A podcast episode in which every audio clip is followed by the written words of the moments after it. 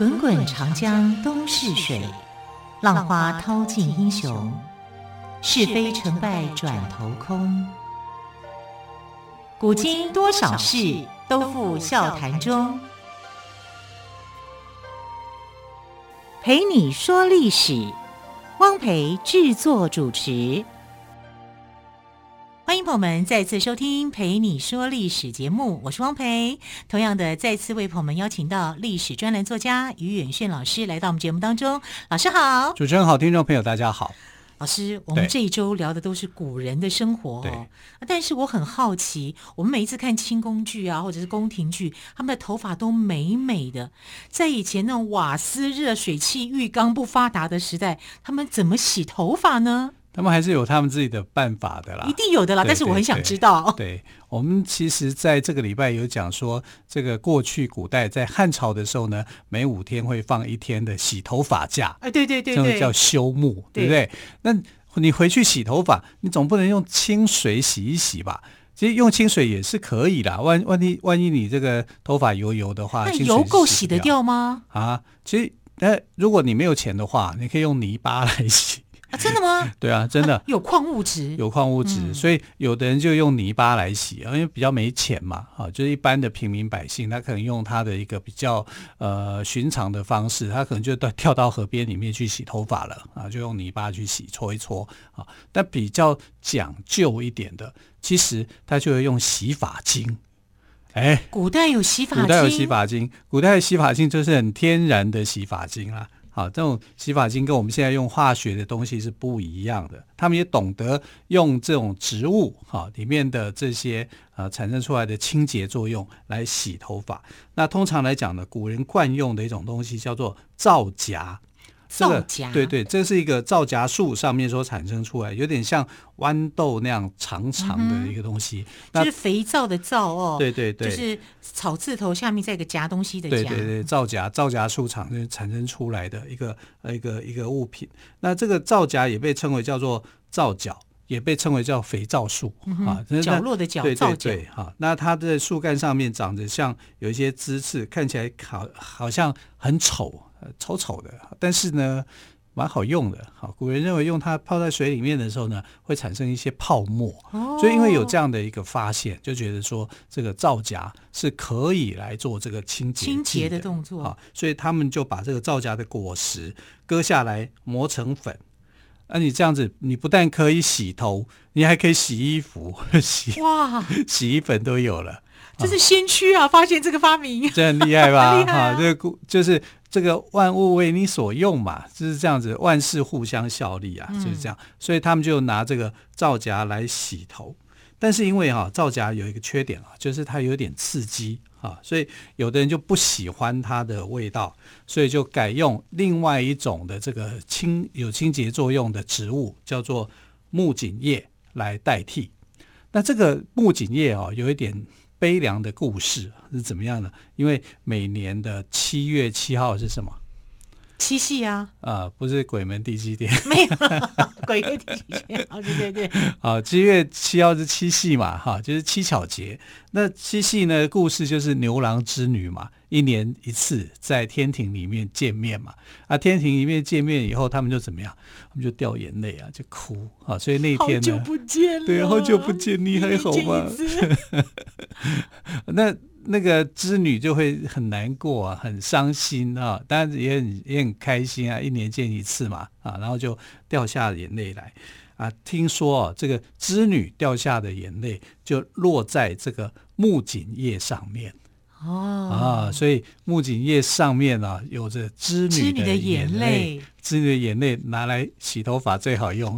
哇，特别的干净，而且特别的有故事，特别的温暖。对对对对，哈，所以古人呢就呃用这个木槿叶哈来做这个呃整理头发，或者洗洗手也是蛮好用的一个东西啊。这个是受到织女的祝福的啊，让头发更乌黑亮丽。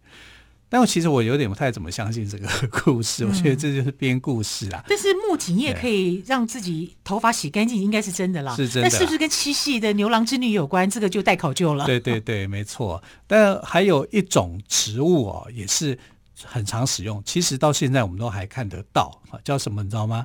叫无患子，有听过吗？哎，我买过无患子的东西。对，某某无患子了。对对对，某某品牌的无患子就是无就是没有的意思嘛。嗯，患就是可有可无的无啦。患就是你没有忧患意识的患。对，无患子可以让你没有忧患哈。它其实无患子这个植物啊很特殊，它的枝叶啊其实它有另外一个名称叫鬼见愁，因为它鬼见的都会发愁的意思吗？对对对，因为它可以驱邪。可以用它的，那有点像桃木剑的意思，就是说你用这个树木可以拿来做驱邪的，所以它的别号叫鬼见愁。但是它的种子，也就无患子的果实啊，它是很好用的东西，就是一个清洁物品。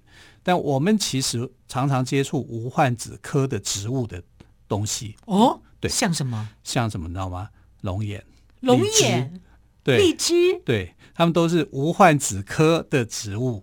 啊，啊，所以你就可以知道，好吃。对，那无患子有没有比荔枝龙眼好吃？没有，拿来做肥皂的怎么会好吃呢？吃起来会涩涩的、酸酸的这样，但它就是有点像龙眼、荔枝那样子大小的一个东西，这样子，然后泡在水里面会产生泡沫啊，所以古人也是发现了这个样的一个特点哈，所以就马啊将它拿来啊。做成清洁剂。哦，古人真的很有智慧耶。对啊，他就是观察身边的。那没有关系啊，那无患子我们就拿来做清洁用，好吃的就留给龙眼跟荔枝嘛。那他们都是无患子科的植物啊，所以你从这里就可以知道说，无患子呢，在这个呃使用上面呢，它是。非常非常特殊的哈，那也变成了一个呃天然的哈，它没有这个任何化学药剂的。有时候我们会担心说，使用太多的化学药剂哈，会有致癌的风险。但这些纯天然的东西，古人在使用这些东西是没有这些问题的。好，所以他们在呃清洗自己的这个头发的时候，甚至是洗手啊、洗脚的时候呢，都用这样的一个物品在使用。啊，所以古人还是有智慧的。他不是说，呃，怎么怎么洗头没有清洁剂吗？当然有啊。他们观察这个植物界里面所提供的这这些东西，自己就形成了一套自己的后来演变的一个成果。你看到后来，我觉得是细心观察，哎，对啊。要不然你说植物这么多种，对，也有一我自己觉得也有带一点神农氏尝百草的那样子的精神。对，都来试试看，因为要用嘛。对。那除了说我们刚刚讲的皂荚、木槿叶。无患子，其实哦，古人还会用茶枯饼来做成洗发精。茶枯饼是什么？茶枯饼就是茶叶哦、啊，就是茶枯。你这个茶用茶籽去榨油之后剩下的这个残渣，啊，茶枯饼就是山茶树啊。茶呢就是喝茶的茶，枯呢就枯叶、枯木的枯，饼呢就是饼干的饼啊。茶枯饼，所以古人就用茶枯饼来做成洗发精。这就是这个茶树的妙用啊！说它的可以这个茶籽榨油之外，剩下来就是一堆废料，对不对？它废料它也没有废弃它，哈，它就把它的压成饼状啊，来干嘛？洗头发。啊，那些头发就会变得还带一点茶叶的香味。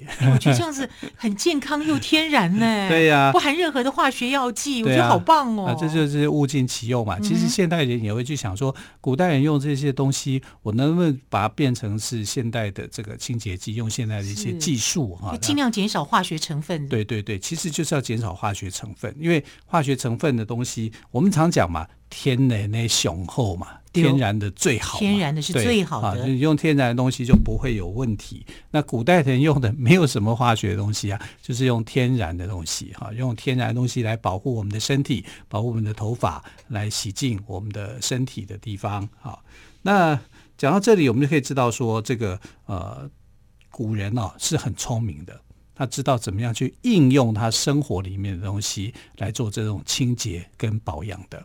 嗯，所以古代人真的有很多值得我们学习的地方哦。好，我们先休息一下，之后呢，我们再继续请岳勋老师来跟我们分享其他的故事。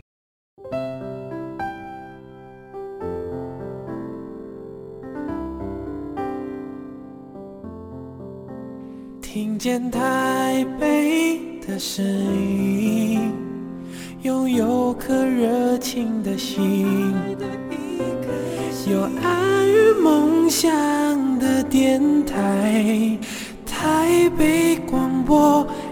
FM 九三点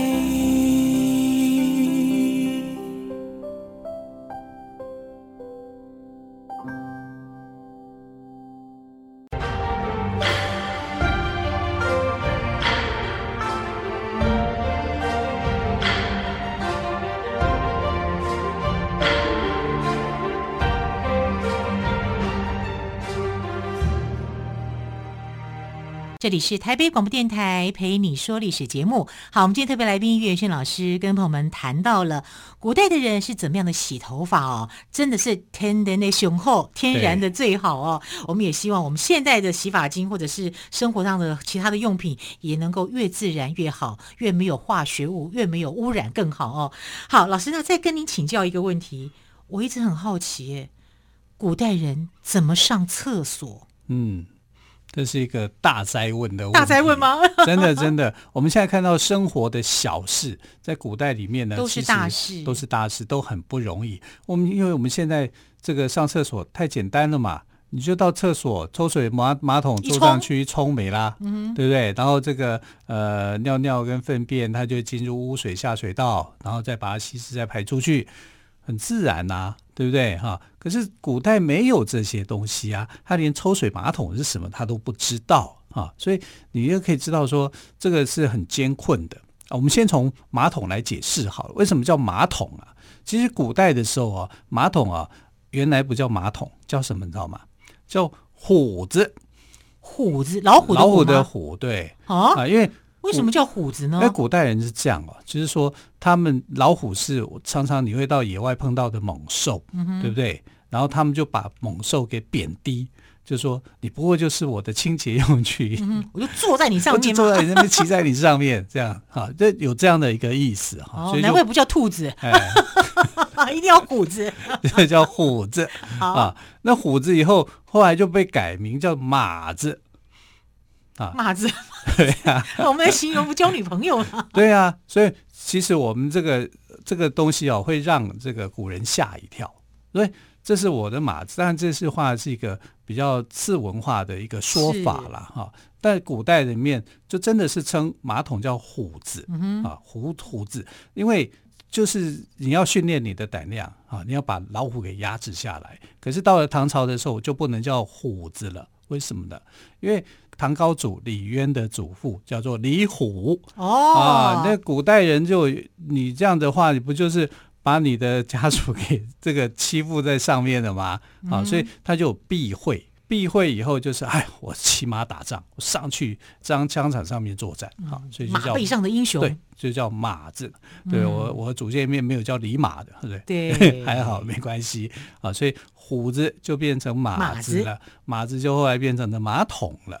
所以是这样子，其来有字就对了。对，所以呃，曾经呃，这个我那一代的时代的黑话哈，就是这种次文化里面啊，就把女朋友叫做马子。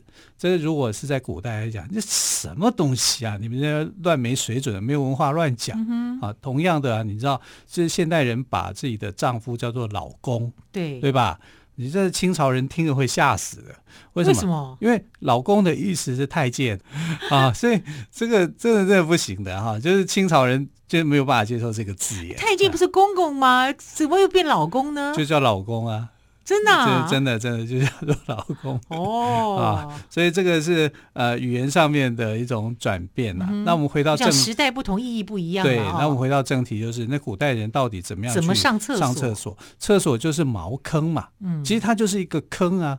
就茅坑啊，就是站着茅坑不拉屎。你看古代人不是有这样的一句这个话语在流行嘛？当然他就没有没有什么污水下水道啊，去处理啊，去做这个事情。所以相对应的要有谁了？要有人去收拾。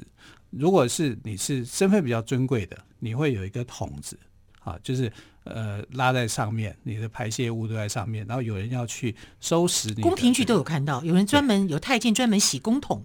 对，这叫公统嘛，嗯、就是你你要负责去做这个东西，你要每天要刷洗这些臭不可闻的事情，可是这个是一个重要的大事，每天都一定，因为人有三急啊，你每天都会这个正常饮食都一定会有这样的一个状况发生嘛。那皇帝也也要求你要这样子做，可是，在还没有这些事情以前哦，像战国时代，因为比较简陋一点，他们就真的叫茅坑啊。所以你知道，在战国时代，齐国有一个君主叫齐景公，齐景公怎么死的？他在上厕所的时候掉进茅坑里面淹死了，就这样子啊？对啊，好惨哦！对啊，他是中国历史上第一个掉进厕所里面死掉的。这故事告诉我们，对，上茅坑一定要小心。对，哎，古古代的茅坑也很麻烦啊，就是你因为你是蹲着的上的哈、嗯，所以你脚要很有力，它可能是一时万一你蹲久了，站起来头一晕，就有可能啊。对啊。啊，所以从他之后呢，大家就想量改良，说我要怎么样去设计这个茅坑，即便它是 茅坑，那也要去设计过啊。所以到汉代的时候啊，就把这个茅坑的位置啊稍微变高一点。嗯哼，有的人还会设在这个宅院的后方，因为你屋子里面你不可以有这个晦气啊，就是会臭啊，会臭啊，所以它已经在屋子的这个后方。那茅坑下面呢，其实是养猪的猪圈。所以就会变成一种现象，就是人的排泄物跟猪的排泄物有时候会混合，好，那这个混合的地方呢，就称为叫做臀厕，因为猪叫做臀嘛，臀厕。那这种厕所呢，这样的设计可以节省一些空间的使用。人的猪的排泄物，哈，跟人的排泄物混合起来以后，可以做成肥料，但是有可能会生病，因为人跟猪。毕竟还是不一样，啊人畜之间应该还是要区隔开来。啊，所以你看，在这个上厕所这件事情，在古代就是一件大的事情啊！你要去解决它的一个卫生的条件。那上厕所你要去保持卫生，对不对？你要擦屁股，对不对？那要用什么？我告诉你，不能用纸啊！以前没有卫生纸啊。以前可以用纸，但太贵。因为纸是什么时候发明的？只是东汉和帝的时候，蔡伦发明的啊。应该讲说，蔡伦呃这个极其大成所设计出来的。可是他刚设计出来的那个纸是很粗糙的，你拿来擦屁股都会痛啊，所以不太可能是用这样的纸张。我们现在的卫生纸是非常的柔美的、温柔的，然后那个感觉是很舒适的。所以才会叫做什么什么牌嘛，对不对？啊，它是非常好的。古代做不出这种东西来的，古代一开始做出来的纸张也是硬的不得了的。那没有办法，它绝对不能用纸，不对，不能用纸怎么办呢？所以在远古时期的人哦，你就看到什么你就用什么吧，对不对？用树叶，用石头，石头不能用太尖的，要扁平一点。对啊，有没有受伤了？或者用竹片，这了不起用手指。好，所以就是用擦屁股的这种方式就，就是你就近了，你就就近，你可能会用方便你拿得到的东西。对，那最好是你有水，好，准备一点水，因为还可以洗一洗、擦一擦，这样哈。所以古代要上厕所是一件很麻烦的事情，但又不能不上啊，这是生理的问题啊。啊那如果你是出生在富贵人家，那就恭喜你了，嗯、因为他可能会准备很多的布，好，让你去擦屁股。因为有人会帮你洗，对啊，或者是直接就处理掉，嗯、啊，就是这样子啊。所以这个我们可以看得到，古代的社会是一个非常 M 型化的一个社会哈。那怎么办呢？后来就是纸张的一个进步，慢慢慢慢到了近代啊，我们这种这个上厕上厕所要用卫生纸的习惯，才慢慢研发出来。所以我觉得卫生纸哦这件事情啊，是近代人可能。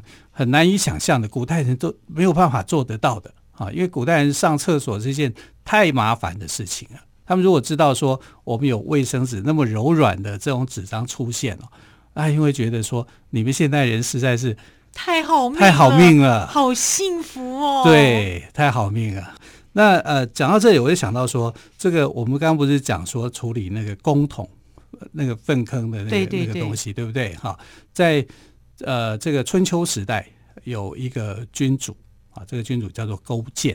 那勾践呢，他的复国成功，因为他针对的对象是夫差吴王夫差，因为那个时候吴王夫差就是生病嘛，哈，所以他就去清偿吴王夫差的粪便，那就是在公桶上面啊去捞啊，去找到他的粪便啊，在舌头里面去尝一尝、舔一舔，说嗯嗯，这个恭喜你，因为我传出来你的粪便有点苦味，有点什么东西，表示你快好了。就这样告诉夫差，夫差就在想说，有谁敢做这种事情去吃我的粪便的？也就只有你勾践了，对不对？好，就很感动，好，就放他一马，好吧，我就把你放回过去。好，是这样子的，所以你看，连这种粪便的行为，这种上厕所的行为，都可以演变成为是一个故事。嗯哼，当然这个故事哦，只写在《吴越春秋》这本历史书上面哈，别的别的书籍也没有去写这个故事，像《史记》啦，好或者什么《左传》也没有写到这个故事。呃，原因可能是帮勾践好去做一个像把他给。这个形象不太好，嗯、啊，所以就就不去淡化一些。对对对，哈，有点为他隐晦。